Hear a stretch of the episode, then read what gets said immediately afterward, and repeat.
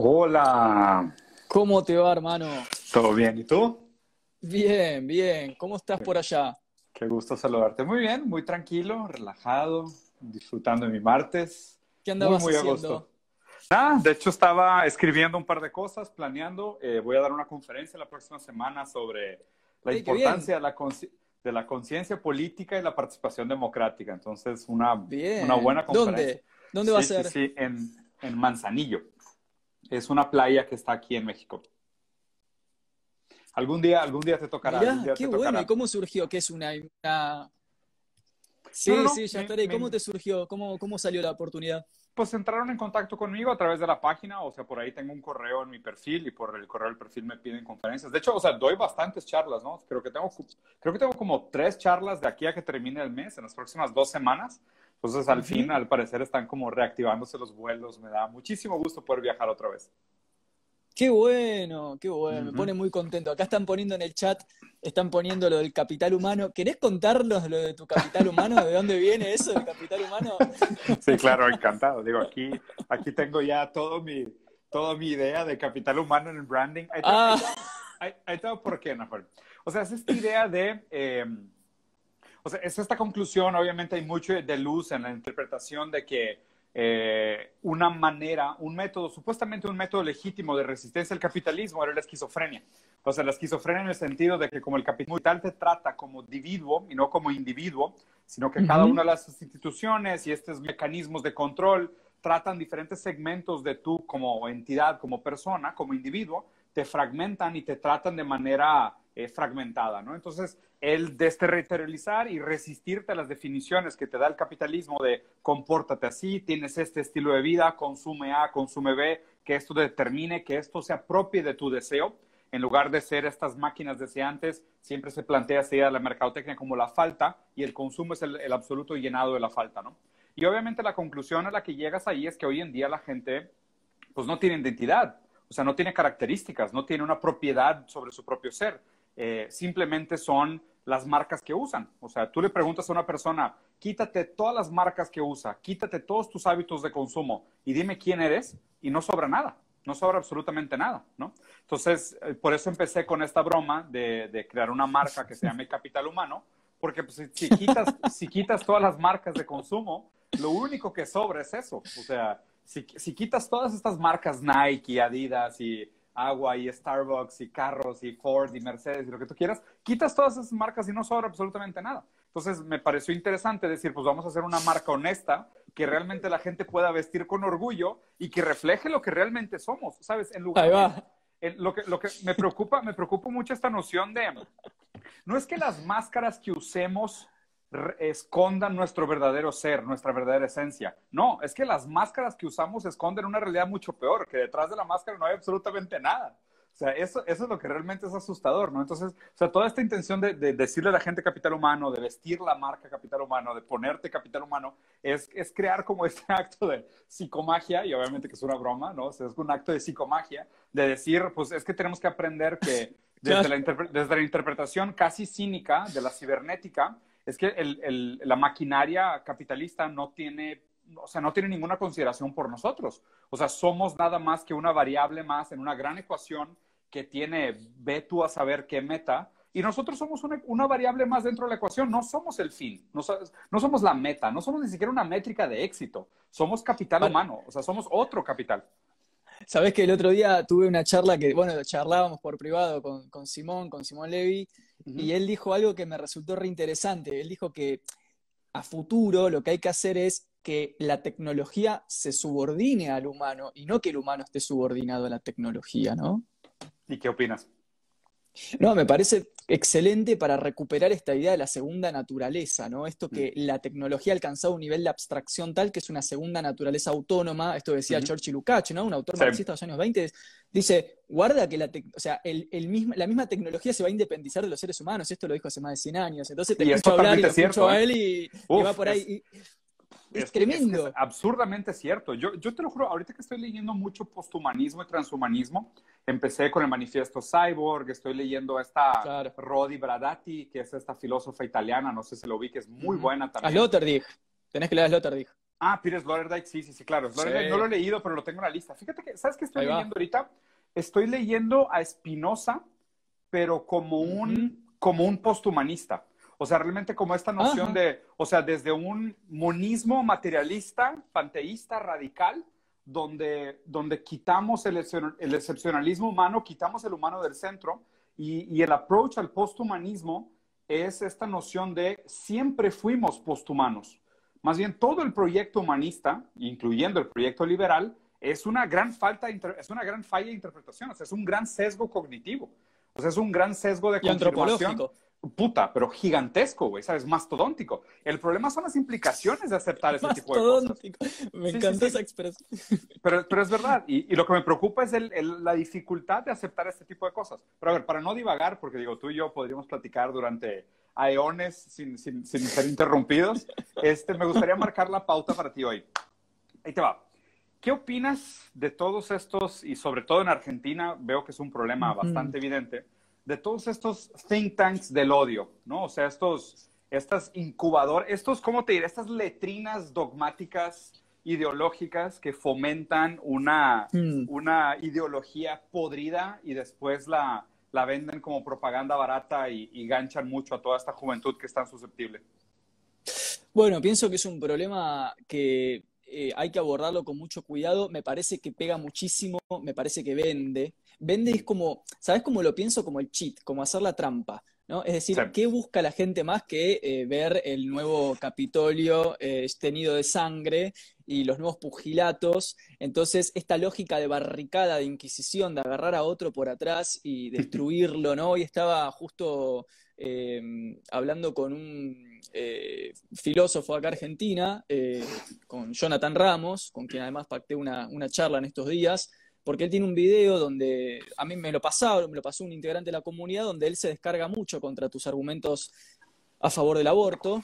Ah, habla de mí. Em, habla de vos, eh, nunca te etiquetó, ni te mencionó, ni nada. Em, habla de otras personas y me parece que también a la vez hay como muchos comunicadores que apelan a esta estrategia de desde atrás, desde la penumbra, ir eh, mencionando a otra gente que quizás ya está más posicionada y mm. como tratar de una forma de, eh, elevarse usando la fama de otro, ¿no? Entonces, bueno, ah, agarro a alguien que está posicionado, lo humillo en un video de YouTube sin etiquetarlo, por supuesto, nunca te invitan a un debate cara a cara. ¿Vos fuiste invitado al debate con, por el aborto?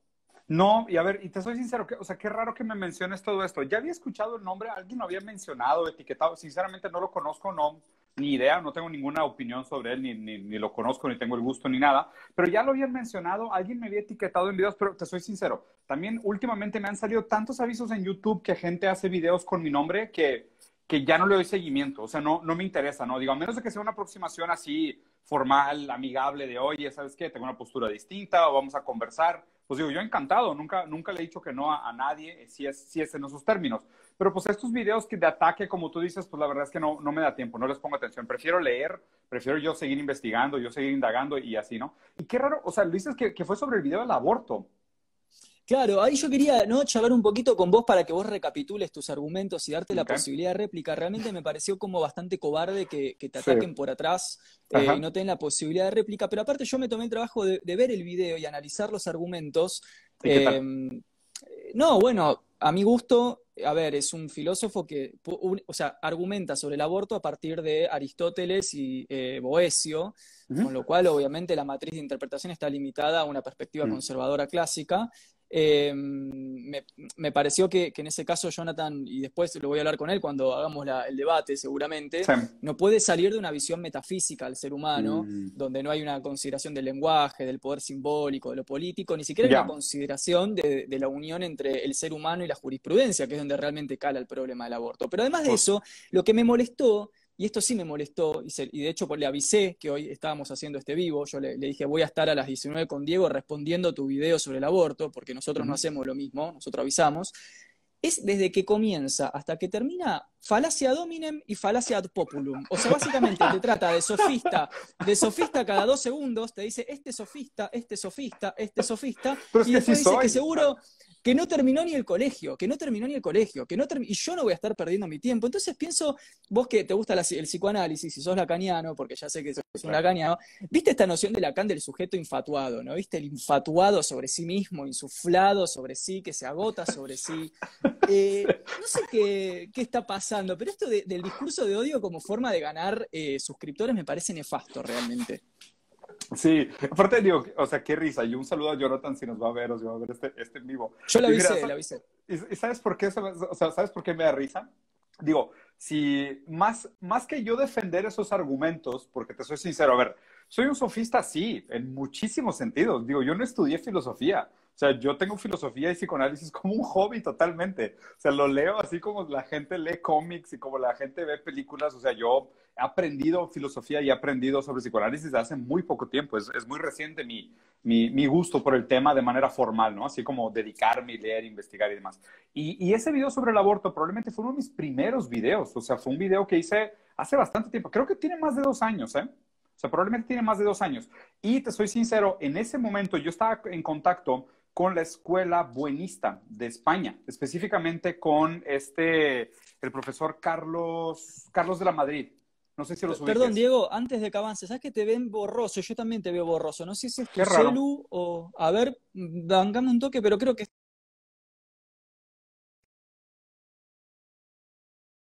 Ahora el tuyo fue el que se... Ahora el tuyo fue el que se trabó un poquito. ¿El mío mejoró o sigue igual? No, eh, yo te... ¿Vos me escuchás ahora? Ahí está, ahí está. Escucho, voy a tratar de. Ahí está. Ahí está, ya se ve mejor. No sé, ustedes díganme. Sí, como borroso. Pero bueno. Qué raro. Yo te veo perfecto y en mi cámara las dos se ven muy bien. A lo mejor será un ah, tema de la distancia. De la Entonces sigamos. Sí, bueno, te decía. Escuela buenista. Exacto, no sé si los ubicas, del materialismo filosófico. Entonces, hace, hace dos años aproximadamente, nosotros estábamos empezando, mi hermano y yo, el podcast de Rosarín Bros, y estábamos haciendo una serie de entrevistas. Y de hecho, el primer filósofo serio que entrevistamos fue a Carlos de la Madrid, un tipazo, súper buena persona, muy inteligente, una persona súper preparada, nos supera por nivel, por muchísimo. Eh, es una persona con la cual todavía tengo contacto. De hecho, tengo planeado grabar un segundo video con él. Y en ese momento platicamos con Carlos de la Madrid sobre qué era el materialismo filosófico, ¿no? Y yo empecé a adentrarme en las ideas, empecé a leer a Gustavo Bueno, empecé a investigar sobre la escuela buenista y llegué con el argumento del aborto eh, buenista. De hecho, todo ese video está basado en el argumento materialista filosófico de, la postura sobre el aborto. O sea, y de hecho creo que lo digo al principio del video, no es mi postura la que estoy presentando en el video, estoy presentando un argumento. O sea, no, no les... Es más, te estoy seguro que ni siquiera sabes cuál es mi postura sobre el aborto. No, no le he dicho así abiertamente todavía. Tengo mis nociones sobre lo que yo pienso, lo, lo que a mí me parece eh, correcto, incorrecto, moral y ético en relación al aborto. Pero en ese, en ese video lo que presento totalmente es el argumento del materialismo filosófico de Gustavo Bueno sobre el aborto. Entonces, qué, qué interesante que levante la cuestión Jonathan Ramos, porque entonces yo creo que habría que contactarlo con, con el profesor Jesús, con el profesor Carlos de la Madrid, o sea, con toda esta gente de la escuela del materialismo filosófico, que seguramente podrían defender el argumento infinitamente mejor que yo, ¿no? O sea, en, en este video te digo que hago más como un ejercicio de, a ver, gente, esto es lo que estoy investigando, esto es lo que estoy estudiando, me topé con esta serie de argumentos y les voy a plantear el por qué estoy de acuerdo o qué es lo que me gusta y no me gusta de esta, de esta postura sobre, sobre el aborto. ¿no? Entonces digo, yo creo que le salió mal, o sea, si es que lo hace como una dominen y una populum, como, como mencionas, pues le salió mal, porque pues al tratar de caricaturizarme a mí, él mismo no pudo separar a la persona de las ideas, ¿no? Exacto, bueno, ahí quería llegar. Y aparte también observé que no solamente él, sino que, al menos en Argentina, no sé, me gustaría saber qué opinas de México, que no conozco tanto, pero al menos en Argentina se está haciendo muy, muy marcada la eh, construcción de comunicadores. Mm y de sus eh, séquitos a partir de la producción de discursos de odio, o sea, literalmente, de marcar trinchera, o sea, lejos de seguir, de, alguna forma, superar las grietas para lograr alguna conciliación, alguna manera de pensar, porque yo creo que el liberalismo esto sí lo tuvo de, interesante, ¿no? El liberalismo, que yo no soy un defensor de tesis liberales, pero tampoco soy un eh, sectario y creo que todas las doctrinas tienen algo de bueno. El liberalismo tuvo algo de bueno, que esto es lo que dice John Rawls, ¿no? Dice, bueno, a ver, todos pensamos diferente. Eso se llama los esquemas de cosmovisión o de comprensión de la vida. Pero hay algunos puntos en común en todas estas doctrinas comprensivas en las que nos podemos poner de acuerdo para vivir una sociedad razonablemente justa, equitativa, etc. Yo creo que es muy interesante eso, ¿no? Y, ahora en Argentina está pasando estos, como si vos, estos think tanks, ¿no? Financiados seguramente. El otro día me pasaste un datazo, me gustaría que lo desarrolles, sobre el financiamiento de estos grupos, donde al revés de buscar puntos en común para conciliar, no, es miraste tarado, miraste tarada, miraste sofista, mirá cómo yo no voy a perder mi tiempo para discutir. ¿Y vos quién sos? ¿Viste? Va a decir, ¿vos quién sos? sí, claro. La, cultura del burn, del odio, del taponeo, del, te caí la boca. Fíjate que en Brasil, o sea, te soy sincero, a mí me parece una técnica muy populista.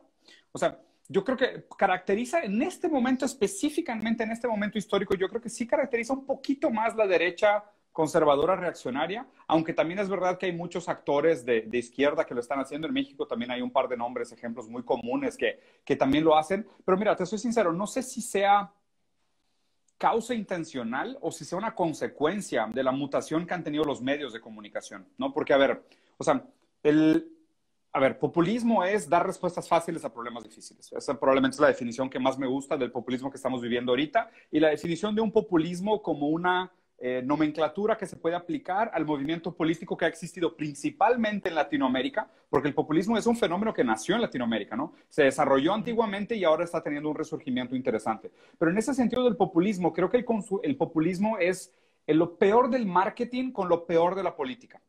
Y, y, ahora lo que estamos viendo es lo peor del marketing con lo peor de la política, con lo peor de redes sociales, con lo peor de la filosofía. O sea, eso es lo que creo que estamos viendo en este momento con estas superfiguras, ¿no? Con, estas, con estos pseudo gurús que, que obviamente se dieron cuenta que el algoritmo también favorece el discurso de odio, favorece la radicalización. O sea, el discurso mismo del algoritmo es me gusta o no me gusta, ¿sabes? Totalmente. Es, es, tipo, me pegué. A más odias. Sí, exacto. Y, y, no, hay, no hay intermedio, no hay nada en medio. es, oye, no hay grises. me golpeé el dedo chiquito del pie con el mueble para abajo. Holocausto para abajo. Es como que, o sea, ¿cómo puedes poner el mismo nivel? dislike, dislike, sí, Sí, claro, güey. O sea, ¿cómo puede, ¿cómo puede llevar el mismo nivel de dislike el holocausto que golpear tu dedito contra un mueble, güey? pero, pues, pero de nuevo, eso, eso, es lo que favorece el algoritmo. Y el algoritmo también favorece el, el, el, engagement. El engagement es que tanto la gente está vinculada con el contenido que se está promocionando. El contenido de odio genera muchas reacciones eh, viscerales y las reacciones viscerales generan comentarios. Por eso siempre digo a la gente, o sea, aún los comentarios de odio favorecen al creador de contenido que lo está haciendo. Yo por eso siempre recomiendo, la mejor táctica contra esta gente es ignorarlos, pero ignorarlos de una manera absoluta. O sea, yo por eso la vez pasada te decía, o sea, sinceramente te aplaudo la paciencia de haber platicado con este tipo, que ahorita platicaremos del tema, o, darte el tiempo, reaccionar a estos videos de gente que, que pues de, alguna manera u otra, por más que sí, de seguramente tengo varios, varios errores en mi lógica, que de nuevo es una lógica prestada de la escuela del materialismo filosófico, y este tipo se sintió la necesidad de atacarme, lo cual pues bien por él, espero haya surtido su efecto y haya cumplido su deseo de, atención o de sentirse mejor que yo, mejor que otra persona, qué bueno. Pero aparte hizo lo mismo con Darío Zeta, con ¿Ah, otra filósofa, es como que se va mm. agarrando de gente, ¿no? Y los mm. destruye, pero desde el anonimato, nunca, mm. nunca te convoca un debate pues, abierto. Pues, y, mira qué extraño, ¿no? O sea, a mí, yo al revés, o sea, creo que me han propuesto muchos debates antes en el pasado a los cuales yo no había accedido. O sea, por, por, por X y razón. Uno, o sea, uno por el hecho de que nunca me he sentido como preparado para participar de debate público. Otro es que creo que la palabra debate está bastante desgastada. Y, inclusive se me hace un poco sucio entrar a esta noción del debate, siendo que nadie quiere cambiar de opinión. O sea, qué, qué fraude eh, hablar de debate cuando se vuelven estas peleas de dogmas, ¿no? O sea, me encantaría decir, oye, ¿sabes qué? Armamos un grupo, eh, nosotros dos y Simón Levy, y del otro lado pones a Laje, a Gloria y a este tipo, Juan Ramón, ¿no? ¿Cómo dijiste que se llama? Jonathan. Y, a Jonathan, pones a estos tres y decimos, ah, ok, perfecto, pero Diego, Nahuel y Simón van a tener que defender la postura de la derecha liberal conservadora y ellos van a tener que defender la postura de la izquierda liberal, de la izquierda progresista. Ah, eso me encantaría. O sea, si, es ese tipo de debate, uy, estoy encantado. ¿Dónde firmo, cabrón? Pero si, se vuelve este tema de, ay, empeños y, ay, y, por qué defiendes las ideas que defiendes y todos estos adómines y ataques directos, intereses, me parece, me parece realmente un desperdicio de tiempo, ¿no? O sea, creo que Ernesto Crasto, no sé si lo conoces, este eh, filósofo español, que también es una persona que admiro muchísimo, tuvimos la oportunidad de platicar con él. Ernesto le dice que él para eso escribe. Él escribe libros para que nadie se pueda acercar a sus ideas, porque él dice que nadie lee realmente. Entonces, como nadie lee, totalmente, eso, eso es lo que veo, que no hay lectura detrás, no hay lectura. Sí, claro, y si, uno, y si uno, lee, si uno lee, te tratan de soberbio porque lees, ¿viste? Vos sos el soberbio porque lees, no es que yo soy el, tarado porque opino sin saber, vos sos el soberbio porque opinás leyendo. Entonces empiezan a construir estas lógicas que en el fondo, ¿sabes lo que pienso? Digo, son lógicas del enmudecimiento, donde lo que están buscando en el fondo es que quedes mudo, que no se pueda pronunciar la gente. Y me parece que es muy interesante y te quería preguntar un poco esto, para pensar hoy. Hoy supuestamente hay el máximo nivel de libertad de expresión. Supuestamente. Supuestamente. Ahora, esta, lógica de, esta lógica de la corrección política segregadora, mixturada con estas construcciones de los think tanks, ¿no te parece que en realidad están llevando a cada vez menos libertad de expresión? ¿Qué, es la libertad, Merjuel? Por favor, es que la, o sea, la promesa de libertad es de las promesas más tontas que se han hecho en la historia y tienen a esta generación entera embobada con esa promesa que no significa nada. O sea, hablamos, hablemos de libertades prácticas, o sea, hablemos de libertades reales. O sea, ¿qué, sentido tiene hablar? A ver, ¿de, quién es el lenguaje? ¿Cuál libertad de expresión? O sea, ¿qué, es eso? Pero es que qué gente tan mal educada hablar de ese tipo de cosas. O sea, me, me parece, o sea, es que te soy sincero, batallo para distinguir la diferencia entre los ignorantes y los actores de mala fe. No, o sea, no entiendo, ya no los distingo. Escucho a esta gente hablar y no sé si de plano no saben de lo que están hablando o si de plano actúan de mala fe. Es que es, que es, el, es, es, el colmo hablar de libertad en un momento como estos. Me, disculpan, pero a ver, ¿qué, ¿qué me importa la libertad de expresión? La capacidad de que una persona pueda hablar en público o expresarse, lo que tú quieras. No hay movilidad social. O sea, estamos viviendo niveles de desigualdad que no se habían visto en 70 años. ¿A quién le importa la libertad de expresión? Totalmente. creo, creo que justo, justo esto, y, de esto peca la izquierda también, ¿eh? O sea, qué, qué aburrido quedar escondidos atrás de estos discursos de, ah, es que con, con, que nos escuchen es suficiente y, las condiciones materiales por el carajo y la 200 millones de euros eh, Claro, o sea, te soy sincero, es que hasta me da dificultad contestarte la pregunta porque me parece que inclusive, o sea, ofende, ¿no? Ofende a los preparados a hablar del tema. Pero justamente me parece que el poder hoy sabe esto. Entonces, como sabe que nadie se mueve, que nadie realmente va a tocar la riqueza y la distribución material de la riqueza, entonces el mensaje es, sí, problematicen lo que quieran, problematicen. claro, problematicen, debatan, total nadie va a tocar nada. En el fondo nadie toca nada. Hablen de la periferia y nosotros mantenemos los temas centrales, los temas que realmente son relevantes para la gente, y ustedes hablen sobre la libertad de expresión, la cultura de la cancelación. ¿sabes? Si sos de izquierda, sos liberal, ¿viste? Ahí sí, mátense entre ustedes. ¿Qué importa, güey? ¿Qué importa? O sea, sinceramente, ¿qué importa? O sea, yo, yo cada vez... A ver, no, dime, dime. No, no, no, que aparte del servicio de todo esto, ¿cómo sigue siendo, Diego, sigue siendo muy eficaz y muy fácil separar a la gente con etiquetas tan tontas como derecha, izquierda, nacionalista, libre. O sea, basta que el sistema tire etiquetas al campo para que la gente se ponga atrás de etiquetas y nos matemos entre nosotros, cuando más o menos queremos lo mismo. Totalmente. Pero es que, a ver, ¿no se te hace esto de nuevo? Es que acabo de leer a de luz, entonces como que lo traigo muy fresco, ¿no? ¿No se te hace esto el problema de la identidad? O sea, al mismo tiempo de que la gente tiene esta carencia, esta necesidad enferma de, atribuirse una identidad, cualquier cosa que me haga pertenecer a cualquier grupo me lo pongo como camiseta. O sea, con gusto enseño marcas que por más que sé que son marcas que tienen un río de sangre por detrás, si la marca me hace parecer pertenecer a un grupo, estoy dispuesto a participar de ella. Y creo que lo mismo pasa con, los, con, los, con estos títulos y estos dogmas ideológicos, que es, oye, pues si yo tengo que participar de la derecha o de la izquierda para tener un común denominador como enemigo, e-, ese punto de referencia es el que me constituye. Y, digo, sabemos que siempre ha sido así. O sea, es dialéctica esclavo y maestro, es de, dialéctica hegeliana, es la conformación a través del deseo del otro. O sea, ahí está. O sea, no, no me parece ni siquiera nada, nada nuevo, ¿no? Pero sí eh, eh, me preocupa que este tema se esté dando en esta situación de tanta miseria, de tanta falta de libertad, de tanta desigualdad, donde sobre todo, ¿no? Y, y ahorita creo que te digo que estoy releyendo a Spinoza. Spinoza decía que los hombres pelean por los propios sistemas que los esclavizan. Y, todos, ¿eh? Y, prácticamente en todos, en todos peleamos por sistemas que nos esclavizan. Absolutamente. El discurso del amo. El discurso del amo, exactamente. Lo que me parece complejo es entender que, que, que, te quedan opciones, ¿no? Donde te puedes resignar al discurso del amo y decir, sí, es que no hay de otra. Si no hay un discurso del amo que me constituya, pues no soy nadie. O la otra es decir, voy a renegar del discurso del amo y voy a pelear por esta supuesta, supuesta libertad absoluta y, y, y, se vuelve otro tipo de discurso del amo, ¿no? Donde, donde esta, esta exigencia por la libertad es otra cosa que te constituye. Pero me, parece que ni siquiera el nivel de debate ni siquiera está ahí. O sea, como te comenté, lo que me preocupa mucho de estos temas, y hace poquito solté un video sobre esto, eh, Latinoamérica es, es un poco único en su sentido político, ¿no? Y hay una serie de, condiciones que, que, nos hacen comportarnos un poco diferentes al, resto del mundo.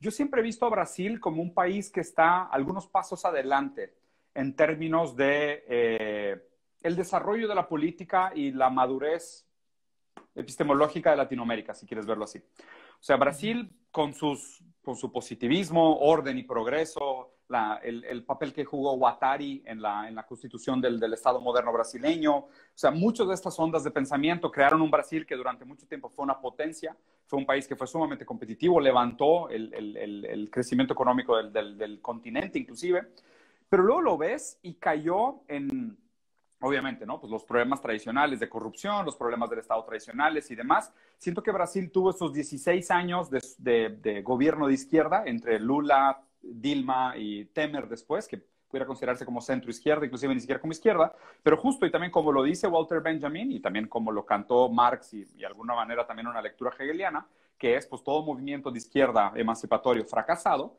trae un movimiento eh, de derecha populista reaccionario. Entonces, cuando la izquierda fracasa, normalmente viene el voto de odio que trae una derecha populista. Y, lo que me preocupa es que veo los diferentes países de Latinoamérica y veo esta oscilación de poder y veo cómo se instituyeron estas figuras como Trumps latinoamericanos, ¿no? En diferentes lugares del mundo. Y obviamente, pues tenemos a Bolsonaro en Brasil, tenemos a Uribe en Colombia, el propio Trump en Estados Unidos, Marianne Le Pen en, Francia, Modi en India, digo, en fin, como que todas estas figuras. Y lo que me preocupa es que en lugar de ver cómo los otros países pudieran anticiparse a, a este potencial discurso de odio, a este potencial voto del odio, a esta derecha reaccionaria populista, hacemos lo mismo. O sea, como decía Hegel, lo que hemos aprendido de la historia es que no aprendemos de la historia. O sea, yo estoy viendo, yo estoy viendo ahorita cómo, y, por qué lo quiero conectar con el comentario que hiciste. El debate que están poniendo ellos de moda ahorita en, el discurso popular no es izquierda contra derecha, es Estado contra no Estado. Totalmente. O sea, ellos más que nada, porque lo que la gente tiene que entender, y por más que la, por más que la definición de neoliberalismo sea muy peleada, y entiendo por qué, y concuerdo que realmente el, neoliberalismo pudiera ser inclusive un hombre de paja, a fin de cuentas el neoliberalismo es la dirección hacia el capitalismo puro, hacia un minarquismo o hacia un anarcocapitalismo. Ese es el neoliberalismo. Si el liberalismo fue liberarse del derecho divino de los, de los reyes para que el Estado pudiera operar, el neoliberalismo es el mercado que se quiere liberar del Estado. Entonces, bueno, este es el movimiento para mí. E, en ese marco yo creo que totalmente de acuerdo, la, lucha hoy es entre Estado y no Estado, y además en el marco general de una agenda global, de una agenda internacional, muy bien de, eh, prestigitada y armada, en la cual me parece que también entra esta lucha entre globalismo y regionalismo. Claro. ¿Estás de acuerdo con eso? Digo, se, me hace un debate muy tonto. Digo, después del 2014 sabemos por ciencia cierta que no hay suficientes recursos naturales para un proyecto global. No hay. Entonces, obviamente lo que hicimos... ¿Vos crees en prácticas eugenésicas, por ejemplo? No, pero es que no es un problema, no es un problema maltusiano. O sea, no es un problema de ah. población, es un problema de distribución. O sea, al ah, mismo tiempo, al, mismo tiempo, al mismo tiempo, paradójicamente, tenemos casi un billón de personas con inseguridad alimentaria, con inseguridad calórica, casi un billón de personas al mundo no reciben las calorías necesarias para vivir. Y al mismo tiempo, las cuatro enfermedades que más matan, que son problemas cardiovasculares, diabetes, cáncer y, Alzheimer, son, son, enfermedades que están relacionadas a la mala alimentación, o sea, el exceso calórico. Entonces, y, ve la cantidad de comida que tiramos a la basura, 30% ni siquiera sale de las granjas. Entonces, no es un problema maltusiano. De hecho, tratar de plantearlo como un problema maltusiano se me hace un tipo de neofascismo. O sea, no es un porque no es, es lo que legitima el genocidio. Totalmente, no es un problema de población, es un problema puramente del modelo económico distributivo que tenemos. Pero, pero es que si te fijas, ¿hacia dónde va la ideología? Hacia negarse a la economía central planeada. O sea, esto, eso es el, el neoliberalismo, nada más es que una dirección, o sea, no es un punto, o sea, no es un punto cardinal, es un eje, ¿no? Yo creo que, ¿sabes cómo lo pienso? Como en términos kantianos, como esto que Kant llamaba la idea reguladora. Creo como que no es nada en sí mismo, pero es una idea que regula la construcción de subjetividades a escala global. Absolutamente. Y aparte, justo ahorita estoy fascinado con la idea de la cibernética. No sé si has leído sobre el tema. Poco, la verdad que mi campo de trabajo no es el posthumanismo, así que valoro lo que vos puedas aportar. Mira, la, cibernética es un concepto sumamente interesante y esto también explica mucho por qué de, la, de, este momento histórico y del porqué de muchas de estas agendas económicas. ¿okay? La idea de cibernética, y creo que la, manera más fácil de explicarla es con un termostato de un aire acondicionado. ¿no? O sea, el termostato lo que hace es que mide la temperatura del cuarto y con ese dato que recibe la temperatura del cuarto regula su funcionamiento, si tiene que aumentar el calor o, o aumentar el frío. ¿no? Entonces, para llegar a la temperatura deseada y el termostato constantemente está recibiendo feedback del ambiente para retomar sus decisiones y ajustar su propio sistema para llegar a lo que ellos consideran como un ideal. O como fue un timón de un barco, ¿sabes? O sea, tú cuando das vuelta a un barco no se, no se voltea, sino que tienes una serie de factores y obviamente tienes que medir el agua, el viento que estás recibiendo en contra. Entonces es un sistema cibernético, en el sentido de que tú te retroalimentas del sistema para tomar unas decisiones. Hoy la ciencia de datos es la ciencia de predicción de futuros. ¿Ok? O sea, la ciencia de, data, Estoy hablando de Big Data, totalmente. O sea, Data Science es, es predicción de futuro. Porque más allá de lo que nosotros sepamos sobre nuestras propias intenciones, Big Data tiene como este halo de tener un acceso directo a nuestro comportamiento en praxis. O sea, eh, Big Data puede correlacionar eh, tu intención de compra de pañales en relación con la cerveza sin, que sin necesariamente la necesidad de hacer una interpretación subjetiva del lenguaje, del individuo, de intenciones, libidinal, lo que tú quieras. O sea, Big Data solo mide los datos. Entonces, se ha vuelto todo un mecanismo de cibernética de predecir el futuro, ¿ok? Y obviamente, pues esto resuena también mucho con esta noción de, luz de las sociedades del control. O sea, porque pasamos de sociedades de, castigo o de disciplina de Foucault y ahora estamos en una época de sociedades de control, donde tú... De sociedades de control donde nosotros somos los agenciamientos de ese control, autoproducimos ese control. Exactamente, y autoproducimos ese control, pero además algo muy interesante, tú puedes tener esta, y, y, por eso resueno esta eh, idea de la necesidad de una identidad como un punto central de la dificultad de este momento histórico.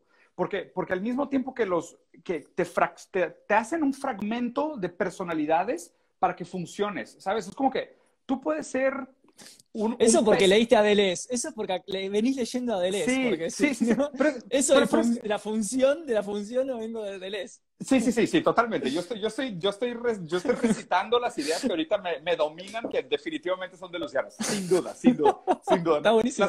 buenísimo. Mis, únicas ideas originales son mis errores. Todas las ideas correctas que digo son de alguien más. Ey, ese es para el prólogo de tu libro. Mis únicas ideas originales son mis errores. Está, está en mi libro, está en mi libro. Eh, en algún momento escribí esa frase y me gustó mucho, pero es verdad. O sea, lo, único que, lo único que es realmente mío son los errores. Todo lo que digo bien es porque lo aprendí de alguien más, no es mío, créanme. No, no, no tengo ninguna pretensión de originalidad, se me hace una estupidez. Pero justo lo que te comentaba entonces, o sea, el, ¿por qué se me hace centrar el tema de la identidad en este momento histórico? Porque existe esta carencia, el hombre necesita darse sentido, contarse sus historias, y obviamente como no encontramos, no nos vemos reflejados en el fruto de nuestro trabajo, porque vivimos en una sociedad sumamente alienada, y aquí sí creo que Marx tenía mucho razón en su análisis, los sistemas de control lo que hacen es que no solo te delegan a ti la responsabilidad de autocontrolarte y autorregularte, sino que te obligan a fragmentarte. ¿Por qué? Tú puedes ser un muy buen padre, un muy buen ciudadano, pero si tienes mal historial crediticio, no tienes acceso a muchos privilegios.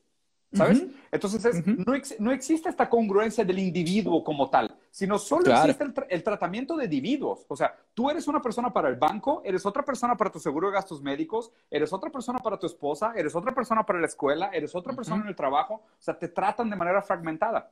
Y en esta dificultad de contexto es donde, donde estamos parados.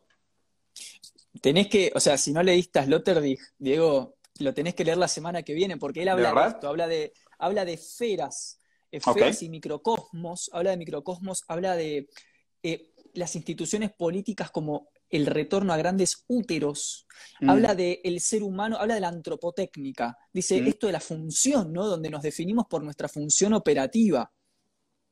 A veces, se lo cortó a, a Diego. A ver, a ver. Ahí estamos. De ¿Qué pasó? Últimamente he sido víctima de una serie de casualidades que empiezan a hacerme dudar de mi creencia. Yo, yo, tú sabes que yo creo en los, yo creo en la vibración de los cuarzos, yo creo en los, en los astros y las estrellas. Y sí, sí, voy, sí, me imagino, voy, me imagino. Voy, voy, una vez a la semana que lean mi mapa de ángeles y todo, pero... mi... Cada tanto una sesión de coaching en el medio. Claro, por coaching ontológico, cuántico, güey, siempre, siempre para mantenerme súper enfocado en el futuro y ganar en todo, siempre. Yo gano en todo. Yo voy a una boda y gano, gano. Solo porque sos vos, solo porque querés, porque claro, querés, podés. To, todo está en ti, todo está en ti. Todo una, vez que, todo. una vez que cambias tu mentalidad, todo cambia, todo, todo No hay- cambia. claro, no hay condicionamiento externo, no hay historia, nada, cero, no hay lenguaje. Absolutamente, Li- libertad absoluta. Es que eso, eso es la libertad absoluta. Totalmente. Todo. Igual sabés que ahora te veo bien. Ahora antes, antes se te veía medio borroso y ahora te veo, pero perfecto. Ah, mira, pues fue, fue, por un, fue por un buen motivo entonces el corte. Parte Sí. 2, chicos, parte 2 Parte de la 2, conversación. parte 2. Te, te- te- te- te levanto la parte 2 con esta pregunta. Me encanta tu diagnóstico, lo comparto. Después estábamos charlando del concepto de antropotécnica en Peter Sloterdijk, que, Ah, que sí. reúne todo esto, lo que Diego está hablando, el tema de cómo nos definimos en nuestras funciones. Pero me quedó algo picando ahí. Entonces, digamos, más allá del diagnóstico, ¿no? ¿Cómo pensar la noción de identidad? Es decir, Mm. entiendo por dónde lo querés llevar, pero me parece que, te- que es un concepto del que no podemos prescindir, la Mm. identidad. ¿Cómo, cómo la pensás vos? ¿Como algo en plena fragmentación, por ejemplo? Qué complicado, ¿no? Y digo, la verdad es que aquí, digo, no sé si, no sé si eres muy fan de las caricaturas japonesas. ¿Viste Evangelion? ¿O ubicas la Ay, serie no. Evangelion? Me mataste. Nahuel, tienes que verla. Yo sé, yo sé que no, no quiero que seas un otaku, no me interesa verte disfrazado de Pikachu ni nada menos. No creo, no creo que te quedaría bien, estás demasiado No, esbelto. seguro. Estás muy esbelto para ser Pikachu, no, no es lo tuyo. Pero deberías de ver Evangelion, porque Evangelion justo plantea esa pregunta. Y me parece una serie muy interesante, porque el escritor de Evangelion, cuando estaba escribiendo la serie, él estaba yendo a terapia y estaba tratando de superar un, un caso grave de depresión. Eh, y es interesante porque se ve mucho de él en la obra, se ve mucho de él en la obra. Y en la obra se habla sobre el dilema del erizo. O sea, esta noción de Schopenhauer de, oye, pues los erizos tienen un problema, que es cuando hace frío, eh, se, se tienen que agrupar para no morir de frío. Pero el problema es que si se acercan demasiado, se lastiman con sus propias espinas. Entonces no se pueden acercar demasiado. La noción de la identidad es una necesidad de diferenciación. No, es una necesidad de decir, pues, aquello que me distingue de los otros. Acercarnos demasiados al otro es este miedo a la psicosis, a la locura, a la fusión. De hecho, el proceso de castración se da para que pues, te separes de tu madre, ¿no? Para que no se dé este proceso esquizoide de eh, no, no, eres una, no eres un individuo, sino que eres, eres, eres o, un, o un, algún tipo de omnipresencia, o además o eres parte del colectivo, o eres parte de alguien más, o todo es parte tuya, ¿no? O sea, mucho como esta idea antes de la, del- de la etapa del espejo lacaniana, donde todavía no tenemos una separación con el mundo. O sea, se nos separa del mundo, nos separamos del mundo durante el estadio del espejo.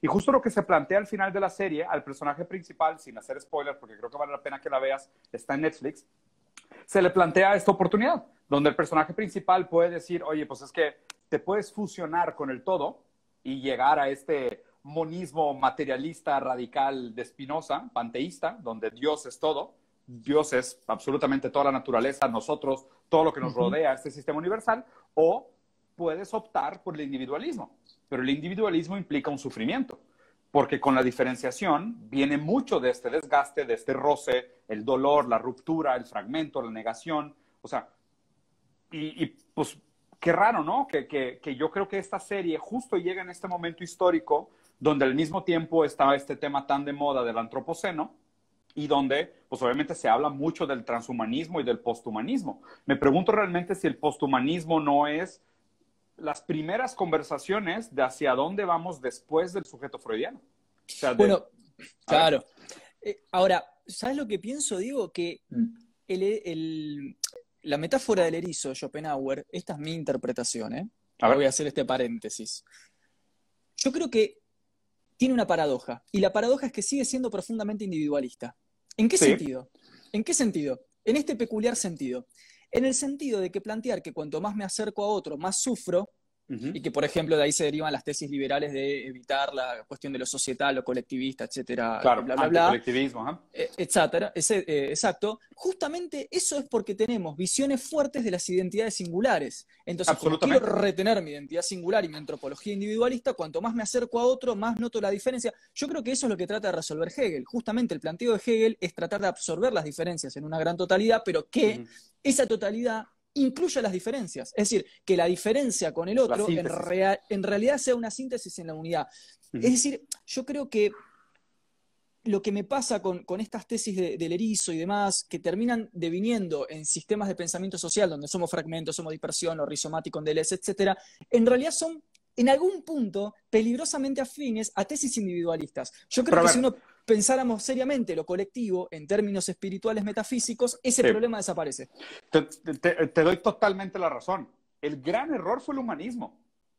Claro, bueno, como dice Foucault, totalmente. El, gran error fue el humanismo. Exacto. O sea, el humanismo fue un error garrafal. Es que, a ver, y, ni siquiera, y justo por eso digo, o sea, es que el sujeto freudiano para mí también es la lectura del, humanismo, o sea, es la interpretación del hombre victoriano, de todas esas características, pero desde una lógica humanista totalmente. O sea, para mí el error es el humanismo. O sea, el, error que se tiene que superar es el humanismo. Y no que el humanismo esté equivocado ahorita. El humanismo siempre fue un error. O sea, esta idea, esta idea de la universalidad del hombre y, obviamente todas estas nociones de identidad, Da Vinci con el hombre en medio de la rueda y, ¿sabes? Nosotros. Somos cooperativos, somos democráticos, somos racionales. Pajas, pajas mentales totales, ¿no? O sea, obviamente sesgos cognitivos mucho, mucho, muy, muy precarios, y, digo, frutos de su época también. Igual, claro, eso te iba a decir, son, son de una época, era una necesidad de la época. absolutamente, ¿no? O sea, proceso evolutivo. Pero eso es lo que tenemos que abandonar, y tenemos que abandonarlo, y, lo difícil es esto, ¿no? Justo tenía, tenía esta plática con unos amigos el fin de semana. ¿Tú eres determinista, determinista duro, determinista suave? ¿Crees en la libertad de, de libre albedrío? ¿Yo personalmente? Sí. Sí, yo creo que nuestra libertad personal, cuando la pensamos como personal, es una abstracción. En realidad yo creo que formamos parte de una lógica superior que nos envuelve y en la cual nosotros encontramos nuestra posición ahí. Absolutamente, yo, yo concuerdo contigo. Entonces digo, haciendo una pregunta fácil, ¿no? Para la mayoría de la gente que nos está leyendo. ¿Tú crees que tus decisiones de hoy están condicionadas por situaciones anteriores? Sí, por supuesto. Pues, pues, no hay mucho que platicar. Entonces, pues tendríamos que repensar todo el sistema legal, por ejemplo. Totalmente, es una abstracción el sistema legal. Entonces, es una metáfora. Lo, difícil es esto. O sea, lo difícil de superar el humanismo es que tendríamos que cambiar prácticamente toda la organización social. O sea, sabemos de ciencia cierta que los papás tienen un efecto sobre el comportamiento de los hijos. O sea, ¿tú podrías culpar plenamente a un piromaniaco de sus actos? No, no, no, claro, se, se, entiende. no, se, puede. Entonces, para mí, para mí, justo el problema este que planteas, y concuerdo contigo, yo creo que uno de los grandes debates importantes que nos va a tocar, y probablemente todavía nos va a tocar en esta generación, por lo rápido que está avanzando el, el mundo tecnológico, ¿eh? por lo rápido que está avanzando la cibernética, somos cyborgs en muchísimos sentidos, o sea, vernos con aparatos digitales por todos lados, nuestra ropa nos hace cyborgs. Eh, el otro día hacía este análisis, ¿no? Y a, mí me gusta mucho como, digo, sabes que uno de mis pensadores favoritos es Zizek, entonces trato de aplicar su misma técnica en, mis teorías, que es esta idea de analizar la cultura popular para entender cómo a través de la cultura popular se refleja la ideología, ¿no? Y hay un tipo de cine muy famoso en Japón, que es este cine del eh, horror corpóreo, ¿ok? Del body, body horror, ¿ok? Que es como estas deformaciones de cuerpos y personas que se ponen brazos biónicos o... Lo monstruoso. lo monstruoso, exactamente, lo monstruoso, lo real, lo real. lo real, lo real lacaniano. Exactamente, ¿no? Lo real, lo real lacaniano que no se puede simbolizar, porque pues, obviamente depende también de la, de la fragmentación individual para, para, para, darle significado. Entonces, en, este, en este género del body horror se habla mucho sobre, por ejemplo, y ahí, obviamente, mucho se trata del horror, del trauma, de ver lo real y demás, pero algo que me gustó mucho es que hay una metáfora bien interesante, donde hacían un análisis shintoísta del posthumanismo y decían, es que ¿por qué pensamos que el sistema respiratorio se acaba en los pulmones y en la nariz? Cuando si no tuvieras el plancton para que transformara otra vez el dióxido de carbono a oxígeno, igual te morirías, de, te morirías ahogado. Entonces, ¿por qué, ¿por qué decidimos durante el humanismo marcar el fin del humano en nuestra periferia, ¿sabes? En nuestra piel. O sea, ahí no se acaba el humano. Entonces, ¿dónde se acaba el humano? Bueno, pues es que ahí tendríamos que ya platicar de Object Oriented Ontology o ontología oriental objeto. Objetos. Y, y cómo, cómo, se hace la definición de estos objetos. Y los objetos de estudio son los que causan gran parte de este problema sistemático. Bueno, pero para, en ese punto, o sea, yo creo que cuando hablamos de que nos definimos en nuestras funciones, justamente las teorías funcionalistas eh, pretenden decir que la función precede a la cosa. Es decir, justamente nos definimos en nuestras operaciones, no en nuestra identidad, nuestro cuerpo, sino en la operación. Yo creo que un compromiso con esas teorías eliminaría este otro problema que estás mencionando, si es que uno es realmente funcionalista, en la medida que, ok, lo que define lo humano es la función previa, es el a priori que antecede a la aparición del sujeto en el mundo, incluso en un mundo con objetos, que por supuesto nosotros condicionamos los objetos y los objetos nos condicionan, pero la función como es forma siempre viene previa al contenido, con lo cual está a priori. Entonces yo creo que en ese mm. sentido pensar el estructuralismo seriamente es entender que la función es trascendental, la función social. O sea, tú, la función social, es que justo la función social no sé. Yo creo, o sea, por ejemplo, la función deseante, o sea, como esta idea, y a ver, de nuevo, de Luz, ¿no? O sea, le estoy robando las palabras. O sea, de Luz hablaba de esta, del deseo por chupar la teta de la madre, que obviamente que, también está conectada al ano, que eventualmente va a cortar la, la, excreción del excremento. Entonces, o sea, ese es, el, ese es el cuerpo deseante, o sea, es máquina deseante, ¿no? Porque, pues, realmente, ¿cuál falta? Si la falta realmente responde a una función. Pero la función social, o sea, la función social, pues tendrías que conectarla también al hecho de que hay, bueno, pues que hay una, una necesidad que de reproducción, de preservación de la especie, o, trascendencia, no, no sé, o sea, pudiera ser, sinceramente ahí no, ahí me topo, ahí no, ya no he leído lo suficiente, pero, pero creo que por ahí va la conversación, o sea, por ahí es donde creo que hay un tema interesante. Pero a ver, mejor, o sea, regresando, porque íbamos a hablar de estos think tanks del odio. Eh, ¿Estaremos, estaremos nosotros viviendo en otro mundo, haciéndonos pajas mentales o, viviendo en otra realidad desconectada, donde estos tipos todavía venden un pensamiento que es tan absurdamente anticuado y tan comprobadamente fracasado que, que, todavía tienen un, un, foro, todavía hay gente que los escucha y digo, y me contesto solo, pues ahorita la ciencia está teniendo que probar nuevamente que la Tierra es plana.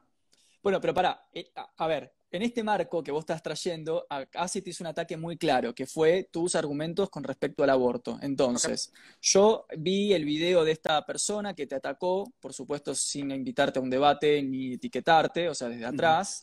Em, con un gesto muy arrogante, con falacias ad hominem, ad populum, etcétera, donde yo identifiqué su línea argumental, la, la, cuestiono, de hecho anoté cuatro, cinco, seis ítems con respecto a lo que él sostiene el aborto, pero quería que vos primero repongas tu idea general con respecto al aborto, tal y como aparecía en ese video que se te fue criticado. Puta, la neta, ni me acuerdo. es que es, absurdo. Ni me acuerdo. A ver, ¿tú te acuerdas? Ahí va. Va justamente vos eh, a, una serie, a, una serie, de argumentos, como por ejemplo la diferencia entre individuo y persona, la diferencia entre aparición como persona en la medida que hay un lenguaje intersubjetivo, digamos, todo lo que tiene que ver con Em, la incorporación contemporánea que hace el giro lingüístico y el postestructuralismo a los análisis sociopolíticos como el aborto, la eutanasia, fertilización asistida, siempre en el marco general de, un de una retracción de la metafísica, ¿no? O sea, todo esto que vos estás invocando es en un marco cultural donde la idea de Dios, la religión, la metafísica se va para atrás para que avance la idea del lenguaje, la idea del cuerpo, la idea del deseo. O sea, en general. discúlpenme, discúlpenme, discúlpenme, por, por, pensar que éramos modernos. Discúlpenme. Claro, perdón por pensar que éramos humanistas. disculpen mi fatal arrogancia de pensar que éramos modernos. Discúlpenme. Es, soy un pobre, terrible sofista. Discúlpenme. Es que Perdón por no ser un medieval del siglo III. Bueno, entonces, eh, repongo los argumentos. Esta, esta persona eh, básicamente critica tu idea de dónde pones la acción moral con respecto al aborto. Entonces, eh, lo que dice esta persona es que no está mal el hecho de que la madre tenga o no deseo de abortar, sino el hecho efectivo de que lo haga. O sea, que efectivamente vaya y aborte. el juicio estaría en la acción efectiva. Pero tres minutos después de eso, pone un argumento del robo de una cartera donde dice que la, condena del robo está en que el sujeto decide, se agencia moralmente el robo independientemente del contexto, con lo cual se contradice en tres minutos. En menos de tres minutos hay una contradicción lógica. Entonces yo te quería preguntar a vos primero, cuando hablamos del aborto, cuando hablamos de la moral en general, ¿dónde pones el valor de la condena? Si en la acción, o igual sos un lacaniano, ya sé que me vas a responder en bueno, pero me gustaría que lo digas para la gente. Pero, ¿Dónde pero condena del juicio? Pero es que ¿por qué queremos lo que queremos? o sea, ¿de dónde viene el deseo? Ahí va. Digo, si, alguien me quisiera argumentar, o sea, hacer toda la estructura de realmente si existe tal cosa como una libertad de albedrío, como una libertad de deseo, como una conciencia plena, Pues que, o sea, desde el inconsciente habría, o sea, yo por eso, y creo que termino el video diciendo, pues es que este tema debería ser tratado mucho más en una base de caso por caso, a tratar de meter a todo dentro de un, dentro de un gran marco analítico, ¿no? Total, pero aparte son think tanks, digo, que siguen hablando de Aristóteles para justificar cuestiones que hoy, o sea, que está muy bien, yo en muchas cosas banco a Aristóteles y lo he reivindicado en muchas cuestiones, me parece importante, es, es un pensador más. No, no, a ver, sí. Eh, totalmente. Ahora, me parece que eh, cuando hablamos de cuestiones como el aborto, fertilización asistida, eutanasia, etcétera, no es que esté mal Aristóteles. Lo que me parece que hace este pensador es hablar solamente en términos aristotélicos, porque obviamente responde a una lógica religiosa, después retomada por la medioevo, eh, sobre todo por Tomás de Aquino, ¿no? la escolástica, que está muy bien para pensar la antropología, pero me parece que pierde de vista, por ejemplo, la relación con el derecho que es donde el problema del aborto realmente cala, como problema político, no como un problema estrictamente antropológico. Y justo, y justo, o sea, mi crítica constante es regresar a esta idea de que el humanismo fue una falsa promesa del hombre universal. O sea, porque planteamos el humanismo como un marco de derecho donde todos los humanos tienen igualdad bajo la ley, pero no es cierto. El único que tiene todo el, todo el goce de derechos bajo este marco humanista es el hombre blanco heterosexual que tiene propiedades, o sea, patriarcal. Es todo. Todos los demás son subalternos. Las mujeres son subalternos, los negros son subalternos, los discapacitados son subalternos, todos son subalternos. O sea, si no tienes, si eres pobre, eres subalterno. O sea, se, reservó este derecho de la universalidad a un grupo muy selecto. Y lo, que, y lo que me encanta es que ellos tienen como esta manera de argumentar esta lógica de, ah, tipo el hombre, el humanismo y tal cual. A ver, bien, sí, pero ¿quieres que te dé todos los casos, todas las excepciones que existe esta regla? O sea, más bien lo que estoy tratando de hacer ahorita es como hacer un proceso de integración y decir, a ver, o sea, ve el sufrimiento en praxis, o sea, en el día a día, lo que sufre la mujer por no reconocerse su salud, su ciclo menstrual, por el hecho de que todavía tengan impuestos los productos de salud menstrual básica de la mujer en la mayoría de los países de América Latina, el hecho de que hace menos de 100 años la mujer ni siquiera votaba todavía. O sea, se le trataba como un ser no racional porque tenía ataques histéricos una vez al mes que le incapacitaban, o sea, le imposibilitaban de actuar de manera racional, presuponiendo que el hombre universal, blanco, heterosexual, del, con propiedades, ese sí gozaba de razón y gozaba y gozaba de libertad. O sea, lo, que no entiendo es que oh, defienden esta, esta lógica capa y espada tan puritana, tan conservadora, pero luego encuentran todas las excusas del mundo para aplicarla solo en un grupito selecto. Obviamente. Totalmente. Pero aparte, digo, perdón, pero mira, el otro día tuve una discusión también con, un, eh, con, un, grupo de libertarios, ¿no?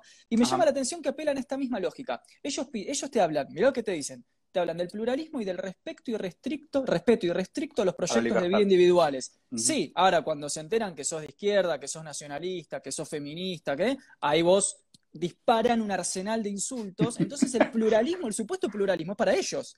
Pero lo que quieren es conservar privilegios y eso lo hacen en nombre de la libertad. Y me parece que van en, línea con lo que estás planteando de esta lógica muy paradójica, insostenible por ellos mismos. Mm. y a ver, y justo, o sea, constantemente me acuerdo que tenía, un, tenía un, un, amigo muy inteligente que siempre me lo recordaba, ¿no? O sea, siempre trata de preguntarte, o sea, ¿qué es lo que quieren conservar los conservadores? Porque, a ver, yo, yo tampoco... Privilegios. Obviamente, obviamente lo que quieren conservar son los privilegios. O sea, y yo no soy, no soy progre así abandonado, de que, o sea, yo no creo que el progreso sea un bien siempre o un fin en sí mismo. Sabemos por un hecho de que el, futuro no siempre es mejor que el pasado. O sea, eso, es, una falacia muy, muy, muy peligrosa. El mito del progreso, basta, basta es, eso. Es una tontada, totalmente. Pero es que justo, me parece que el, el debate está tan, o sea, siento que estamos discutiendo una postura del siglo pasado contra una postura de este siglo. O sea, siento que esto es lo difícil de este debate. Y a ver, inclusive cuando la gente hace el hombre de paja del comunismo, a ver, el comunismo fue una propuesta contra el capitalismo del siglo XVIII. El capitalismo del siglo XVIII ya no existe. Ya ese capitalismo ya no existe. ¿Por qué le dan miedo a los comunistas todavía? O sea, nadie en su sano juicio quiere regresar a la Unión Soviética. O sea, tenemos problemas mucho más graves hoy en día que pensar realmente si la discusión es libre mercado contra comunismo. O sea, Pero, sinceramente. ¿Te consideras eh, un comunista 5.0? ¿Un comunista sisequiano? No, no sé a qué te refieras con comunista 5.0. Hay muchas cosas del pensamiento de Marx a las cuales adhiero. O sea, sinceramente, hay muchas cosas del pensamiento de Marx que no he podido superar. Creo que muchas ideas del pensamiento marxista sí, sí creo que han pasado de moda, o sea, han pasado de moda. O necesitarían una recontextualización muy, muy complicada. O sea, creo que inclusive Marx al final de su vida, después del experimento de la Comuna de París, él mismo vio muchas cosas distintas que no había visto. Y lo importante también es que la gente, o sea, Marx escribió muchos panfletos, muchos folletos y muchos textos, pero pocos libros, ¿eh? O sea, empezó muchos proyectos, pero no los terminó todos. Inclusive, no hay ningún proyecto per se donde se plantee el plan del comunismo. O sea, se plantea la crítica al capital, que es diferente. Entonces, a Marx yo lo leo como una crítica al capital, no necesariamente como un proyecto de utopía. Y eso es lo que me parece peligroso de que la gente agarre que de hecho él dice como una brújula. Literalmente, literalmente dice eso. No, no, sabía, pero sí, o sea, lo dice así tal cual. Es que es muy peligroso. Que no es una utopía, que él plantea un análisis histórico material de la producción capitalista. Cientificismo marxista. O sea, a mí me gusta Marx el, científico, ¿no? O sea, eso es lo que creo que está interesante. Y por eso creo que más bien lo que tenemos que rescatar de pensadores como Marx, de pensadores como Zizek, como, como Foucault, como Deleuze, son las herramientas. O sea, porque lo que tenemos que desarrollar son herramientas de resistencia, ¿no? O sea, estas herramientas de resistencia como para decir, a ver, pues, o sea, no tenemos tal cual, y yo también como soy muy dudoso de esta idea del uso de la razón, yo soy muy, muy escéptico de mi propio entendimiento de las cosas. Entonces lo que trato de hacer es decir, pues mira, tengo estos procesos de análisis, tengo estas herramientas eh, argumentativas para acercarme a objetos de estudio y tengo estas, estas herramientas para defenderme contra las cosas que yo identifico como una adversidad en un plan de, dignidad, ¿no? Y, fíjate que, que inclusive esta palabra es al mismo tiempo mi mayor triunfo y probablemente mi mayor talón de Aquiles, ¿no? Yo hablo de esta noción de dignidad, ¿no? Como esta intención de, o sea, ¿qué es lo que hacemos para tener una vida digna? ¿Cómo se obtiene una vida digna? ¿Cómo, cómo se pone en riesgo la dignidad del futuro? Porque no necesariamente es lo mismo que progreso, o sea, no necesariamente es un tema de avance, mejora, productividad. Más pero, para, ese es un criterio rehumanista, la dignidad. Sí, sí, sí. J. Porque es, es, un, es, un, criterio red, la dignidad humana viene del humanismo. Entonces, si vamos a, suprimir el humanismo, tenemos que reemplazar la noción de dignidad por otro valor. Por eso te digo que es mi talón de Aquiles también. Es el talón de Aquiles. No, me queda claro que me, queda claro que es mi argumento más fuerte y también es mi talón de Aquiles. Porque en algún Pero en ese sentido, no sos, no sos una, no sos, en ese sentido no, no, te sentís como que en el fondo tenés grandes ideales. Pues yo te escucho a veces hablar y yo siento que esta, vos tenés ideales en algún punto. Digo, Tenés ganas de que pase algo con humanidad. Sí, pero no estoy enamorado de ellos. O sea creo que, creo que deberían de funcionar más como una brújula, más que como un mapa. ¿Me explico? O sea, no, no, es que, no es que creo que tenemos que llegar a esas cosas, pero me parece que tenemos que ser convictos de nuestros ideales en una búsqueda de un bienestar común y obviamente, pues a medida que vayamos aprendiendo, también tenemos que ser lo suficiente humildes como para decir, oye, pues es que mi objeto de análisis anterior o mis herramientas de análisis anteriores no eran suficientes y pues ahora tengo que bajar la mano y hacer nuevas herramientas de análisis al futuro. Lo complicado de este debate entre el, que se está dando hoy entre esos think tanks y la academia formal, los intelectuales formales, los intelectuales mm. de profesión, que no están apegados a ningún, a ningún dogma, si es que se puede decir tal cosa, es que creo que se compara herramientas argumentativas y lógicas del siglo pasado contra eh, una postura y herramientas argumentativas de este siglo. Total. Para, vos habías dicho otro día, y no te quiero sacar mucho más tiempo, digo, pero me encanta la charla y la disfruto un montón. Yo eh, también, me encanta. Pero no, no, quiero abusar, aparte sé que tenés tu familia y respeto mucho eso. Eh, Vos el otro día me dijiste por chateando por privado, por privado que además estos think tanks están financiados. ¿A qué te referís puntualmente con eso? Me pasaste un par de nombres. Pues mira, o sea, y esto, es, esto es abiertamente sabido, o sea, no lo tienen que tomar de mí, vayan a investigar, les toma 15 minutos investigar quién fondea esos think tanks, ¿no? Hay, hay una gran fundación en Estados Unidos que se llama Heritage Foundation, que es una fundación abiertamente libertaria, o sea, abiertamente que tiende hacia el minarquismo, que está fondeada por grandes intereses de grandes empresarios de Estados Unidos y se puede seguir tal cual en dos entidades cómo ese dinero llega hasta Argentina.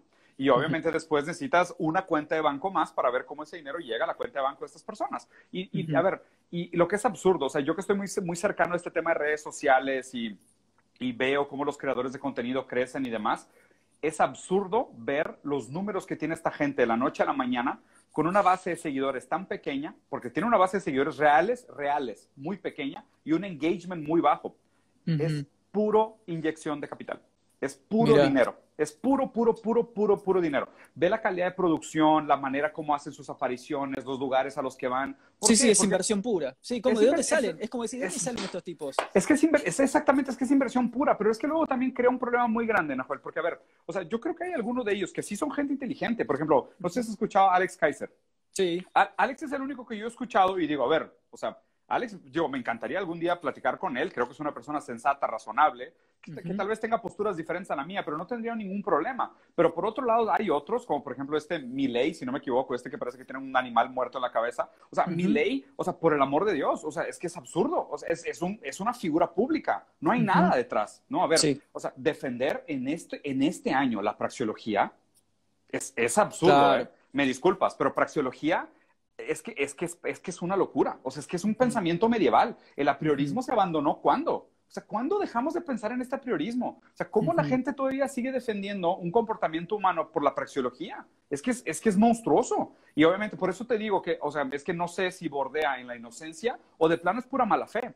no, yo creo que, construyó un personaje. ¿Sabes lo que pasa? Digo, ahí yo creo que, que, que y demás y, otros tantos eh, lograron construirse como personajes eh, respondiendo a una demanda específica en Argentina, que es eh, una grieta histórica entre discursos conservadores y reaccionarios y discursos más bien progresistas eh, digamos, progresistas con todas mis críticas al progresismo, ¿no? Pero digamos, Argentina está atravesada por esta grieta histórica entre conservadurismo y progresismo, y acá en Argentina al menos, no sé en México, pero en Argentina el, conservadurismo y la reacción siguen siendo muy, muy fuertes. O sea, son realmente en el interior del país, por ejemplo, es muy hegemónico. Entonces yo creo que estos personajes que son financiados y construidos, después usufructúan esa mitología y por eso se elevan tan rápidamente, porque en realidad lo que hacen es sublimar las intenciones y los deseos violentos de muchísimas otras personas. Kaiser, a mí pasa lo mismo que vos con Axel. Yo no comparto sus tesis liberales, pero me parece muy sensato y muy formado y que habla de un lugar de mucha formación. Sí, Absolutamente de acuerdo. Yo tengo exactamente la misma postura. O sea, con él sería una persona con la que me encantaría platicar. Ya con nosotros no, porque creo que ni siquiera van a platicar. O sea,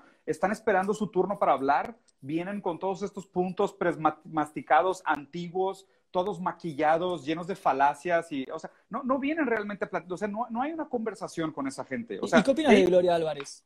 A mí, me parece que tiene problemas. O sea, subió, subió, eso, no. Eso se dominen, Diego, dale. Pero, pero es que justo, pero es que no, pero no me deja. O sea, creo que su manera, su manera de, de agredir, su violencia, su, o sea, su manera de postular sus ideas, o sea, no me permite ni siquiera ponerle atención. Te soy sincero, o sea, me hace que nunca he visto un video completo de ella. Vi una vez un debate que tuvo, si no me equivoco, con un político mexicano que se llama Antonini o Antonini, algo así, eh, y, y se puso tan tan como tan violenta, tan agresiva, tan déspota, usando tantas malas palabras y, ¿sabes? O sea, puras maldiciones, insultos y hablando de penes y así es como que, güey, o sea, eso, eso es un debate, o sea, eso, a eso nos vamos a juntar a conversar. O sea, ¿esta es la gente que está, que está interesada por el bienestar de los otros? Ay, no, no, sé, por lo menos me cuesta creerlo. Y obviamente, pues también hay, hay miles de historias que me han contado gente del ámbito político, de su familia, de su relación con su propio país, de lo que está haciendo ahora en Latinoamérica, obviamente el dinero que, que está por detrás. Y, y pues digo, a, a, a, fin de cuentas, y esto lo, lo, investigó Chomsky muy bien, es que esto es manufacturing consent. O sea, es que ni siquiera, ni siquiera es que tengamos que tener un hecho de, ah, es que los fondean los Koch Brothers, que sabemos que de ahí viene gran parte del, dinero de Heritage Foundation, pero los Koch Brothers directamente los fondean. No, es que el capital siempre va a patrocinar aquellos discursos que favorezcan la proliferación del capital. Y, y, esto, es un, esto es un tema de cibernética, ni siquiera es un tema de intereses humanos. O sea, claro. Es, eh, tengan, eh, tengan cuidado, hombres de acción, porque ustedes son meros instrumentos de los hombres de pensamiento. O sea, yo veo esta gente completamente instrumentalizada para una causa que no es de ellos. Una agenda. Pero para, en este punto, una de las últimas, me, me, disparás preguntas. ¿No pensás que, por ejemplo, pensando en, Child Parenthood, que, ahora son grandes capitalistas financiando políticas de aborto, ¿no pensás como que es la misma lógica? Digo, ¿por qué el capitalismo está financiando eh, ex profesos? Aparecen como, abajo los eslogan de las páginas, aparecen como eh, sponsors, políticas de aborto, políticas de género. ¿Por qué pensás que es la misma lógica? Porque, porque, a ver, porque es una lógica cibernética. La única cosa que no se puede cuestionar del capitalismo es la generación de capital, la generación de ganancias, es el short-term motive. O sea, el motivo a corto plazo es la única variable que no se va a mover del lugar de la lógica del capital. Entonces, se tiene que interpretar para mí desde una lectura cibernética. O sea, es que es, monstruoso pensar esto, pero se tiene que pensar en este sistema que no es un capitalismo como el que se planteó en el siglo XVIII en el Capital de Marx. A mí me parece que estamos mucho más cerca de un tipo de tecnofeudalismo que, donde el capitalismo es parte de, la ecuación que se, que se perpetúan esas grandes, esas grandes instituciones, estos grandes monopolios, estas grandes acumulaciones, acúmulos de poder, pero lo que hace es que ya pasamos a la época de ciencias de datos. O sea, ya la cantidad de datos y variables que se consideran para hacer el, el, direccionamiento del futuro del sistema ya no se escapa la lógica. O sea, yo te lo juro, por ejemplo, tú me haces esta pregunta de que, oye, pero ¿por qué ahora eh, están apoyando el aborto siendo que apoyaban causas eh, conservadoras? Conservadoras, claro. Pues es, que, pues es que si mañana es más rentable abortar que no abortar, van a apoyar el no abortar. Bueno, claro.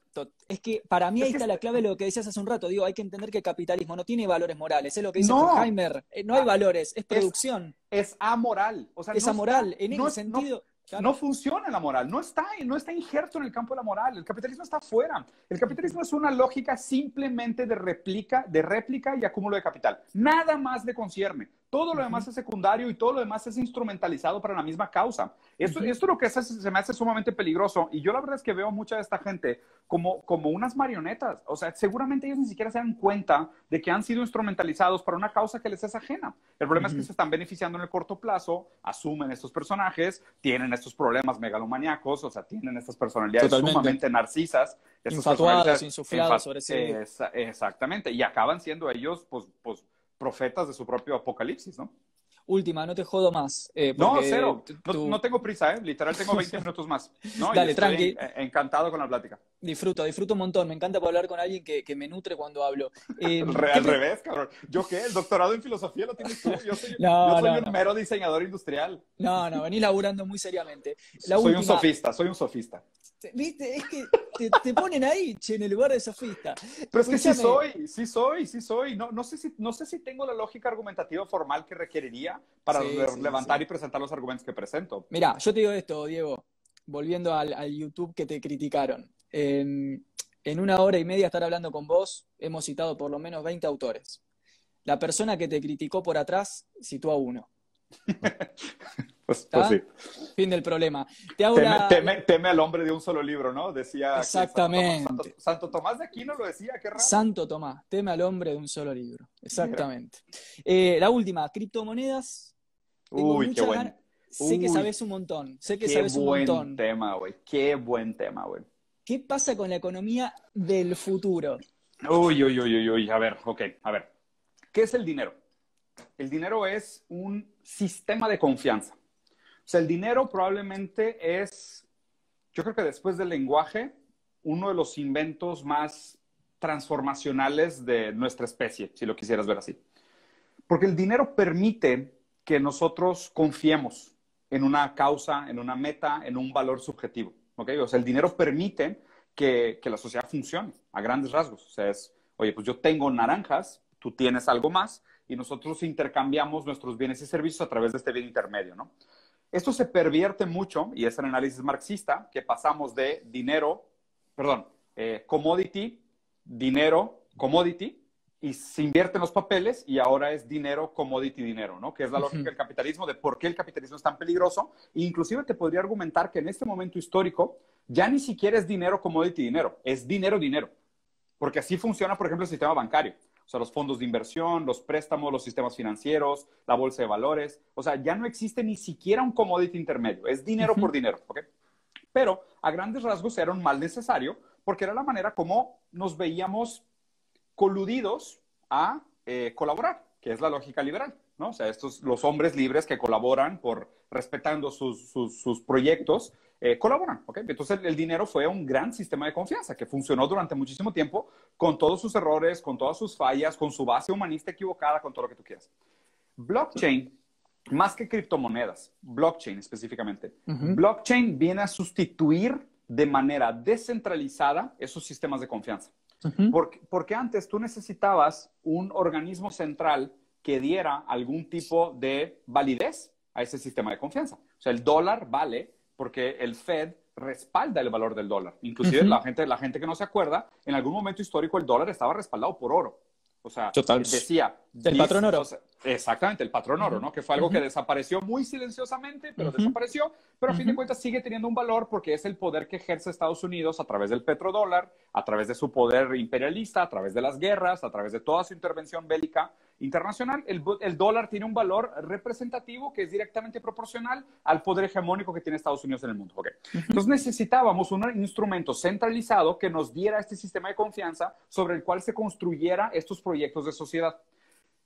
El problema es que ahora es más evidente que nunca que este organismo central que le atribuye el valor al dinero lo hace a través de medios sumamente ilegítimos, déspotas, inmorales, absurdos, abusadores, todo lo que tú quieras, o sea, todos los, todos los detrimentos que tú quieras. ¿no? Entonces, el blockchain viene a presentar una alternativa para los sistemas de confianza descentralizada.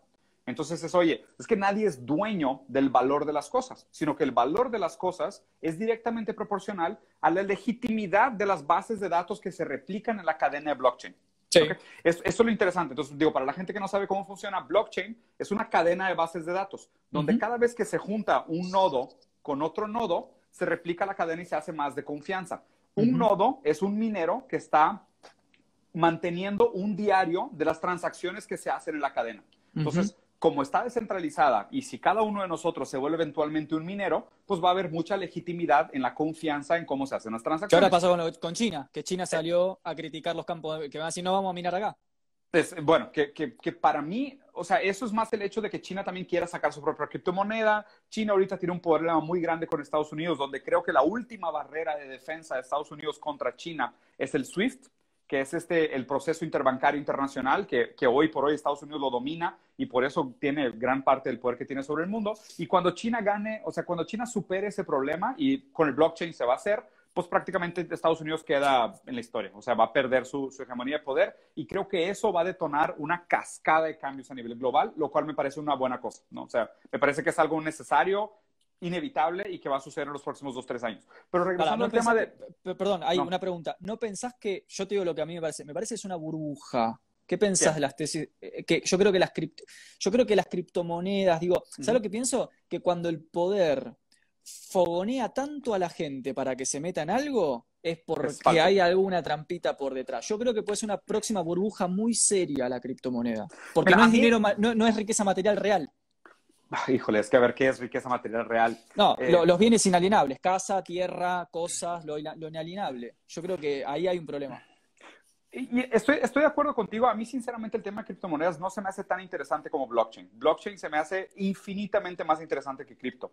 Porque cripto nada más es que la manera como encontraron ellos de recompensar el trabajo de los mineros. O sea, porque el minero, a medida que mantiene la base de datos actualizada, se le paga con una criptomoneda cuyo valor representa solo la confianza proveída por la cadena. Cuando se vuelven estas monedas puramente especulativas, concuerdo contigo. Estas cosas de Dogecoin y... Claro.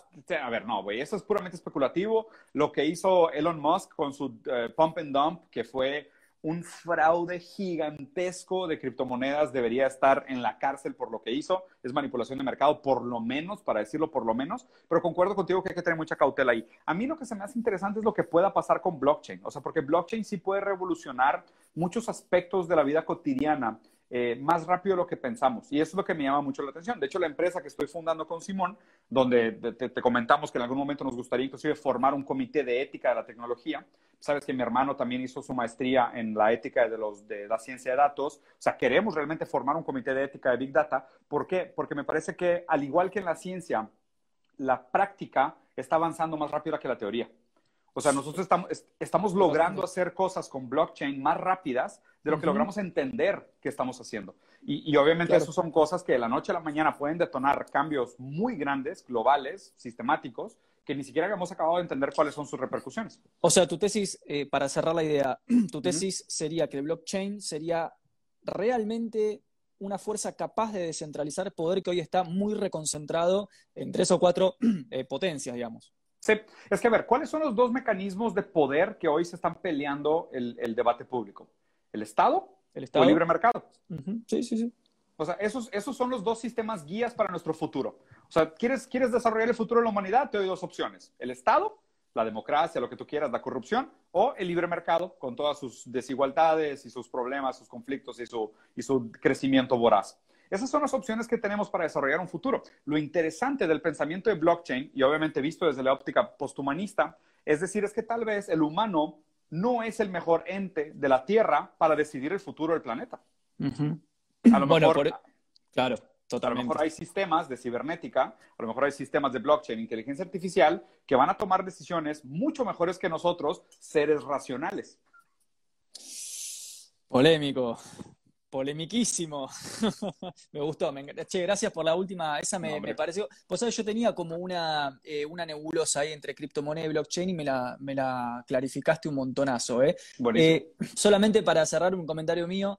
Eh, para toda la gente que, que me dice, no, Nahuel, el anarquismo es utopía, es imposible, que esto es lo otro, blockchain, responde a principios anarquistas. Volando, volando, volando, volando, volando. O sea, yo, yo estoy sincero, yo, yo he abandonado muchos de estos planes utópicos, o sea, creo que en su momento sí dije, no, comunismo pudiera ser, algún tipo de comunismo en el futuro pudiera ser, lo dije, no, anarcosindicalismo puede ser. Anarcocomunitario.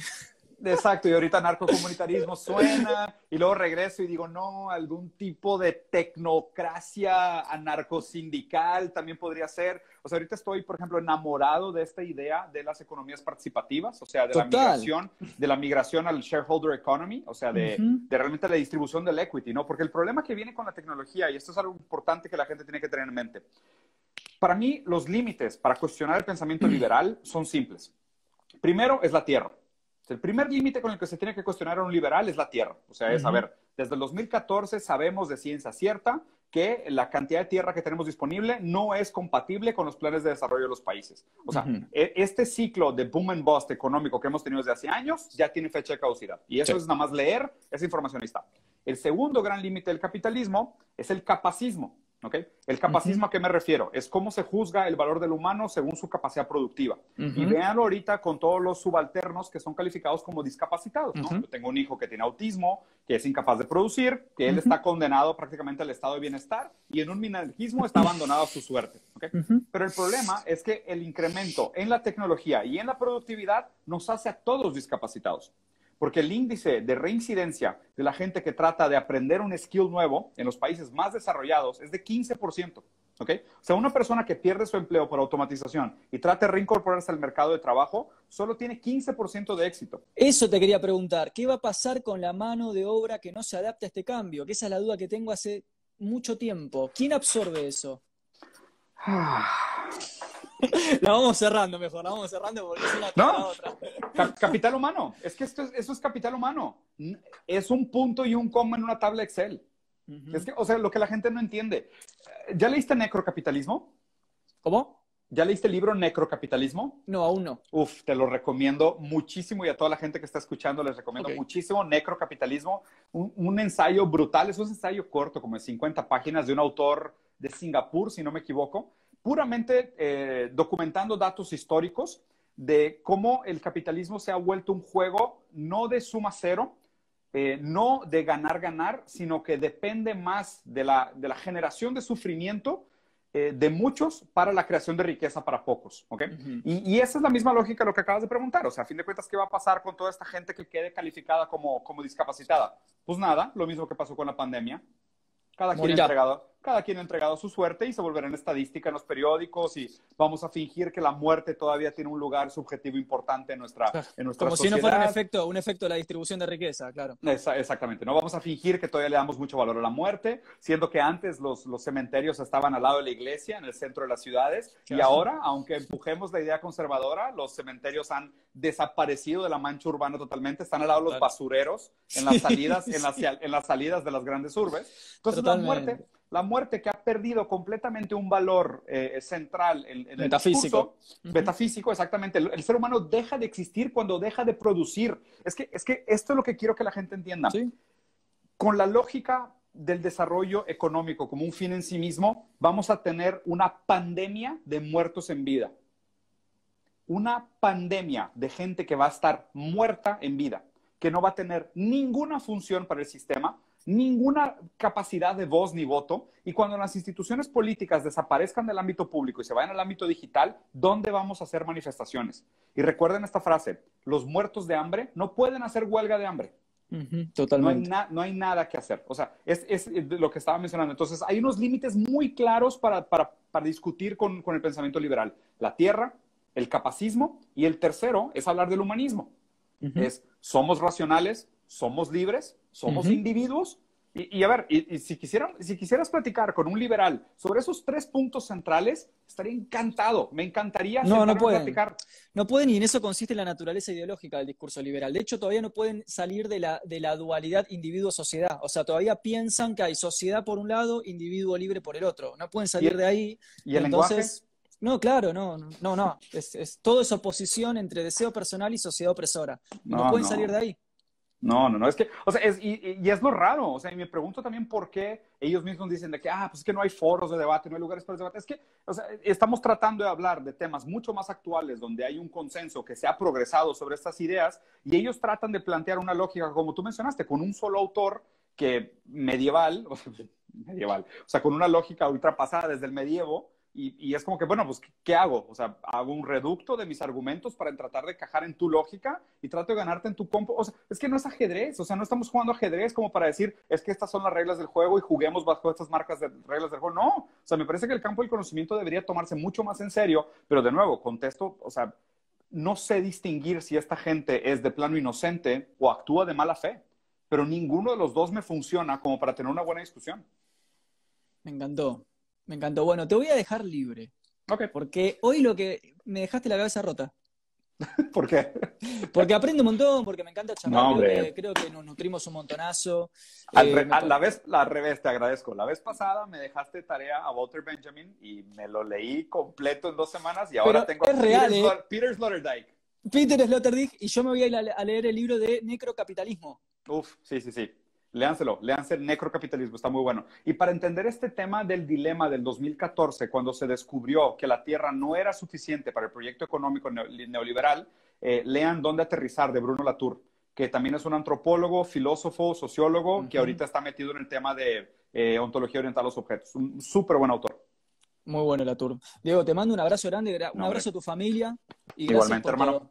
Muy pronto, muy pronto organizaremos algo en México, te vamos a traer a México, vamos a tener una muy buena discusión, una muy buena plática. Sí, sí, estaría buenísimo. El otro día Simón me dijo, dale, venite a México, vamos a una cerveza todos sí. No, no, de hecho, de hecho ya, en, ya en serio, o sea, ya estamos organizando, de la misma manera que existen estos think tanks de este pensamiento conservador, eh, nosotros creemos que es necesario tener algún tipo de pensamiento, pues, pues, no necesariamente opuesto, porque ni siquiera me parece necesario, pero simplemente tener un think tank alternativo que hable de estos temas que son realmente importantes. O sea, yo, yo te confieso, yo hace dos años hice un proyecto que se llamaba El futuro del trabajo. Y ahorita con Farid estamos haciendo un proyecto en redes sociales que se llama Fenomenología del Trabajo del COVID, donde estamos tratando de entender cuáles fueron las repercusiones reales en el día a día de la gente en cómo se relacionan con su trabajo, porque el trabajo me parece algo profundamente importante para el ser humano en la búsqueda del sentido. Mucho más allá de las marcas que tú compras, lo que haces con, tu entorno, con tu, con tu método de vida, y esto obviamente es muy marxista, sobre todo de este autor eh, Fromm, eh, es importante entender la relación con el trabajo. Entonces, lo que queremos hacer, y probablemente para lo que te voy a invitar muy pronto, que vengas a México, o a lo mejor nosotros vamos a Argentina, es que queremos armar, armar estos foros de debate para platicar sobre estos temas en un formato un poco más moderno, un poco más actualizado, que sea más amable con, con redes sociales, o sea, que, que, proponga unos temas alternativos, porque ni siquiera me, me interesa chocar frente a frente con esta gente. Por ejemplo, esquivé durante hora y media conversación contigo afrontarme directamente con mi postura sobre el aborto. Y sigo sin mm. plantearla. Y no pienso plantearla. Pero eso tampoco te iba a pinchar ahí. Obviamente. Y, es que a mí no me interesa confrontarme. Eso es lo que la gente tiene que entender.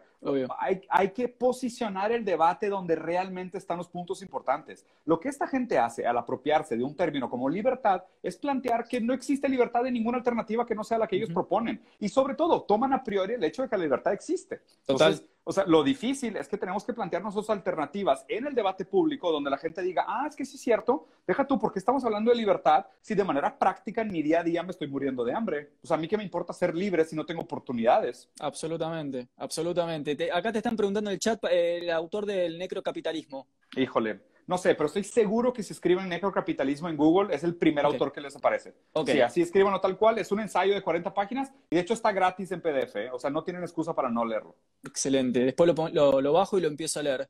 Querido, te mando un abrazo gigante, muchas gracias por tu tiempo y seguimos hablando y estamos ahí al habla. Sí, Nos vemos. Ya, ya cuando esté listo te mando una copia de mi libro Argentina también. Obvio, dale, lo movemos por acá. Vale, un abrazo querido. Un abrazo grande. Gracias a la gente que estuvo también. Chao, chao.